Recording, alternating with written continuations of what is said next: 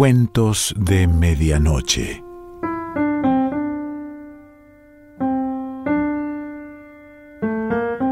El cuento de hoy se titula El hombre que no quería morir y es un cuento popular del antiguo Japón.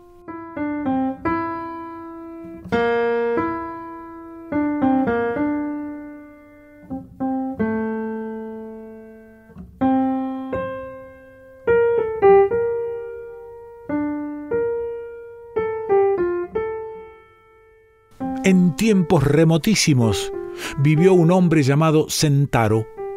Su nombre significaba millonario, y aunque no era muy rico, estaba lejos de ser pobre. Había heredado de su padre una fortunita con la que vivía desahogadamente, despreocupado por todo y sin pensar en trabajar seriamente, hasta que llegó a la edad de treinta y dos años. Un día, sin más ni más, se vio sobresaltado por la idea de la muerte y las enfermedades y el miedo de enfermar y a morir, hizo de él desde entonces un hombre desgraciado. Me gustaría vivir, se decía, hasta la edad de quinientos o seiscientos años por lo menos, libre de toda dolencia. La vida del hombre es excesivamente corta pensó que tal vez llevando una vida sencilla y frugal podría prolongarla hasta haber satisfecho su deseo. Sabía de muchos casos de antiguos emperadores que según las crónicas vivieron mil años y recordaba que la princesa de Yamato, según se contaba, llegó a la edad de quinientos años. Era la vida más larga que se recordaba de tiempos relativamente recientes. Muchas veces había oído contar Sentaro la historia del emperador de China llamado Shin no Shiko, uno de los más hábiles y poderosos gobernadores del celeste imperio que construyó los más grandes palacios en la famosa muralla de la China. Poseía cuanto puede desearse en este mundo mas, a pesar de su felicidad y de las riquezas y esplendor de la corte, de la sabiduría de sus consejeros y de la gloria de su reinado, se sentía desgraciado por saber que un día habría de morir y perdería todo. Al acostarse y al levantarse y a todas horas del día, Shin no Shiko no tenía otra idea que la triste de la muerte. Le era imposible distraerse de ella. Ay, si él pudiera encontrar el elixir de la vida, qué feliz sería. Acabó de reunir a sus cortesanos y les preguntó si serían capaces de encontrarle el elixir de la vida del que tanto hablaban los libros y los hombres. Un viejo cortesano llamado Hofuku dijo que muy lejos, a través de los mares, había un país llamado Oraiza, donde vivían unos ermitaños que poseían el secreto del elixir de la vida. Quien bebía de este admirable licor vivía eternamente. El emperador ordenó a Hofuku que fuese a la tierra de Oraiza en busca de los ermitaños y le trajese un frasco del mágico elixir puso a su disposición uno de sus magníficos juncos y lo cargó de riquísimos tesoros y de piedras preciosas con que Hofuku habría de obsequiar a los ermitaños. Hofuku se hizo a la mar en busca de la tierra de Oraiza, pero nunca volvió a la presencia del emperador que esperaba su regreso. Mas desde entonces la montaña Fuji se había considerado como la fabulosa Oraiza, la morada de los ermitaños que guardaban el secreto del elixir, y Hofuku ha sido adorado como un santo patrón. Y he aquí que Sentaro decidió salir en busca de los ermitaños y de serle posible convertirse en uno de ellos para poder obtener el agua de la vida eterna. Recordó que, siendo niño, le contaban que aquellos ermitaños no vivían solo en la montaña de Fuji, sino que habitaban en todas las cumbres más altas. abandonó su casa al cuidado de los parientes y emprendió su peregrinación. Viajó por todas las regiones montañosas, subiendo a los más altos picachos, pero en ninguno hallaba un solo ermitaño. Al cabo de muchos días de camino por una región desconocida, encontró a un cazador. ¿Puedes decirme, le preguntó Sentaro, dónde viven los ermitaños que poseen el elixir de la vida? No, contestó el cazador, no puedo decirte dónde viven esos ermitaños, pero sí puedo asegurarte que por aquí vive un famoso bandido. Dicen que es el capitán de una banda de doscientos ladrones. Tan inesperada contestación disgustó mucho a Sentaro y pensó que era una locura perder más tiempo buscando a los ermitaños de aquella manera y decidió ponerse bajo el patrocinio de Hofuku, adorado en el sur del Japón como santo patrón de aquellos. Sentaro llegó a la capilla del santo y estuvo rezando siete días, pidiendo a Hofuku que le mostrase el camino de un ermitaño que pudiera darle lo que tanto deseaba. A medianoche del séptimo día, Mientras Sentaro estaba arrodillado en el templo, se abrió la puerta del santuario y se le apareció Hofuku en una nube luminosa, haciéndole señas de que se acercase y hablándole de esta manera. Tu deseo es muy egoísta y no puedo satisfacerlo fácilmente. ¿Crees que te gustaría ser ermitaño para encontrar el elixir de la vida? ¿Sabes cuán dura es la vida de un ermitaño? Un ermitaño no puede comer más que legumbres, frutas, raíces. Un ermitaño ha de renunciar al mundo para que su corazón sea puro como el oro y limpio de todo deseo terrenal.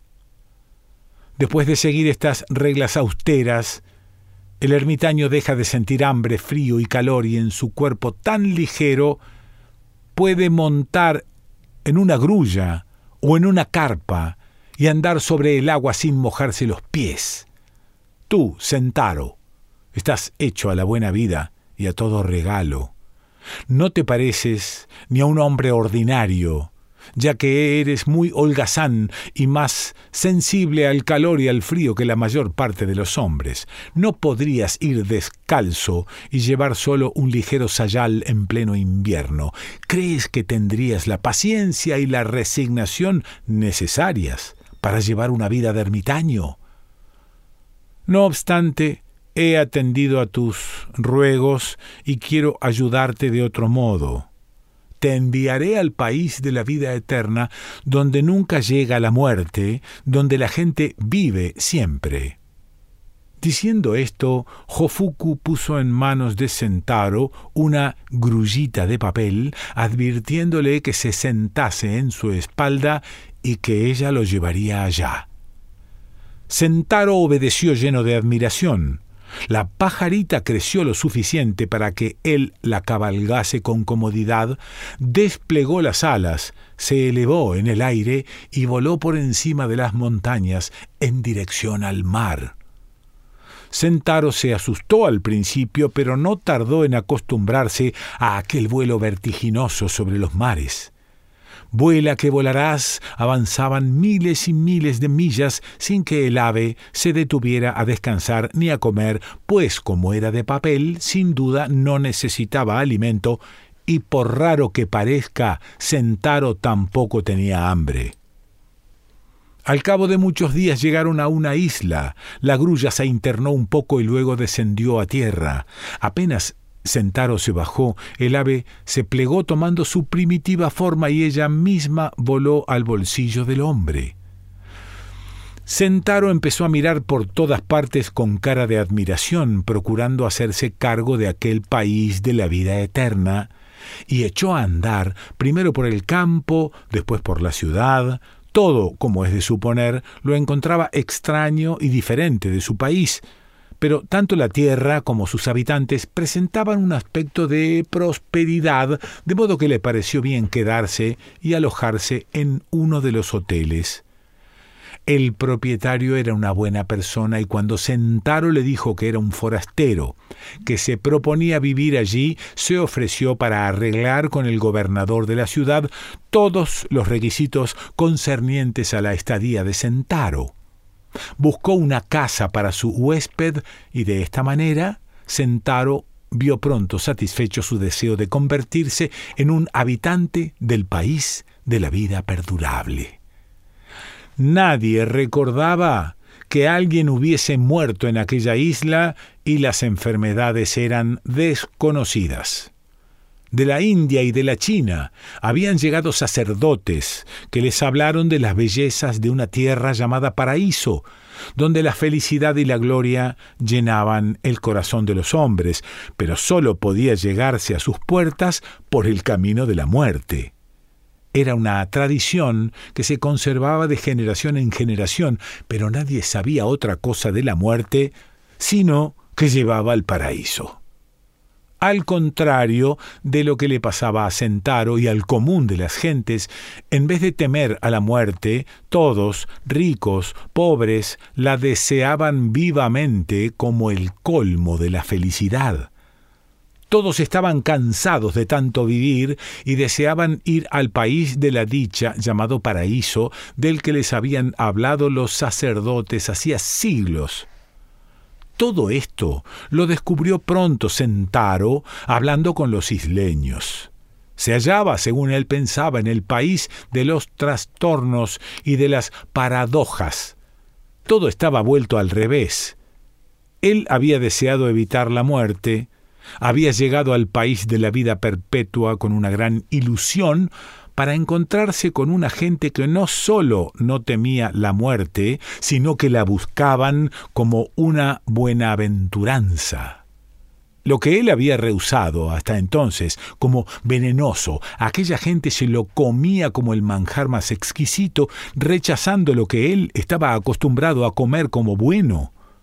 Cuando llegaba algún mercader de otras comarcas, los ricos corrían a comprarle venenos que se tragaban enseguida, esperando que les trajera la anhelada muerte para entrar en el paraíso.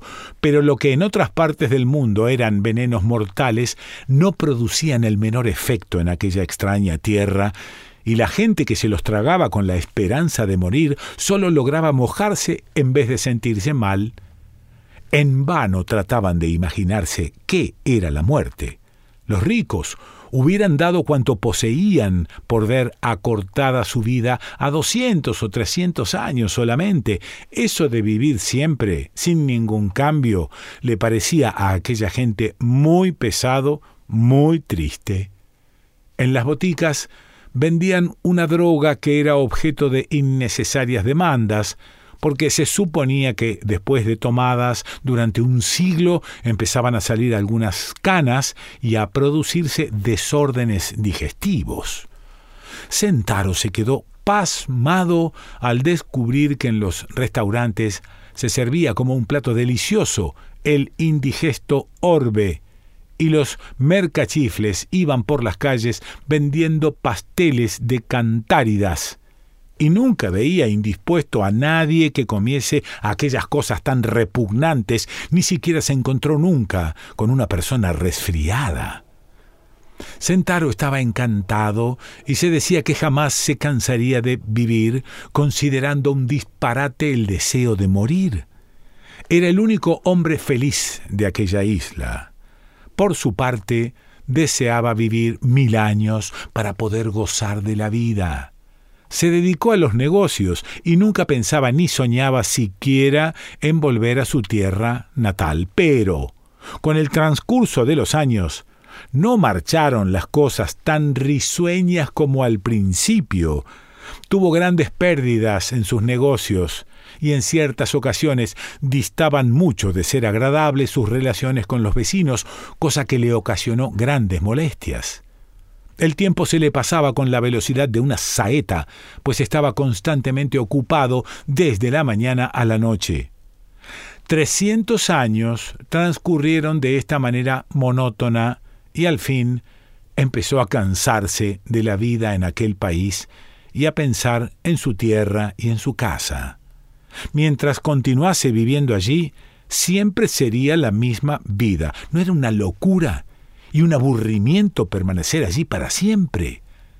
En su deseo de salir del país de la vida perpetua, Sentaro se acordó de Jofuku, que le prestó su ayuda cuando deseaba huir de la muerte y rogó al santo que le devolviera a su país natal. Apenas terminó su plegaria, la grulla de papel le saltó del bolsillo. Sentaro se admiró de que se hubiera conservado tanto tiempo sin estropearse, de nuevo creció hasta que él pudiera subírsele a la espalda, y una vez que él hubo montado, desplegó sus alas y emprendió raudo vuelo sobre los mares en dirección al Japón. Tan voluble es la naturaleza humana que Sentaro volvió la cabeza con pena de dejar todo lo que quedaba atrás y hasta trató de parar al ave pero en vano. La grulla siguió volando durante miles y miles de millas sobre el océano. Entonces se produjo una tempestad, y la prodigiosa grulla de papel se mojó, perdió la rigidez de sus alas y cayó al mar. Con ella cayó Sentaro. Horrorizado ante la idea de ahogarse, pidió a gritos a Jofuku que le salvase, Miró a todos lados, pero no había ningún barco a la vista. Tragó una buena cantidad de agua que acrecentó su miedo, y cuando hacía esfuerzos enormes para mantenerse a flote, vio un monstruoso tiburón que se precipitaba sobre él y abría la boca para devorarlo. Sentaro se quedó helado del espanto y viendo tan cercano el fin de su vida, gritó con toda su alma pidiendo protección de Jofuku en aquel trance supremo. Y he aquí que Sentaro se despertó con sus propios gritos para saber que, durante su larga plegaria, se había dormido ante el santuario y que toda aquella extraordinaria y espantosa aventura no fue más que una pesadilla. Estaba empapado de sudor frío y completamente trastornado. De pronto vio que se acercaba a él una luz y que en la luz aparecía un mensajero. El mensajero traía un libro en la mano y habló a Sentaro. Me envía a ti Jofuku, que atendiendo a tu ruego ha permitido que vivieras en sueños la tierra de la vida perpetua. Pero te has cansado de vivir allí y le has suplicado volver a tu país para poder morir. Para probarte, Jofuku permitió que cayeras al mar y mandó un tiburón para que te devorase. Tu deseo de morir no era verdadero, pues en aquel momento gritaste pidiendo ayuda. También es vano tu deseo de hacerte ermitaño para encontrar el elixir de la vida. Eso no es para hombres como tú, que no vives con bastante austeridad. Lo que más te conviene es volver a tu casa paterna y llevar una vida honesta y de trabajo, no te olvides de celebrar los aniversarios de tus antepasados y ponte por obligación el procurar por tus futuras hijas. Así vivirás largos años y serás feliz, pero no desees en vano evitar la muerte, porque nadie puede evitarla, y ahora ya has aprendido que los deseos egoístas, aunque lleguen a realizarse, no conducen a la felicidad. En este libro que te doy encontrarás muy buenos preceptos que te convienen. Si los estudias, ellos te guiarán por el camino que te he señalado. El ángel desapareció cuando acabó de hablar, y Sentaro se aprendió aquella lección de memoria se volvió a su casa con el libro y, abandonando todos sus vanos deseos, procuró llevar una vida buena y útil, siguiendo los consejos que halló en el libro. Y desde entonces prosperaron él y su casa. Cuento popular del antiguo Japón.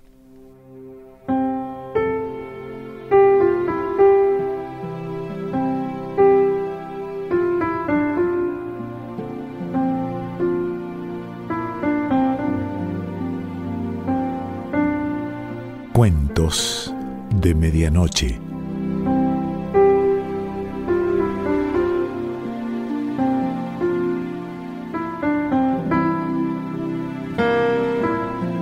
Selección Pancho Mondino. Idea y lectura Quique Pessoa.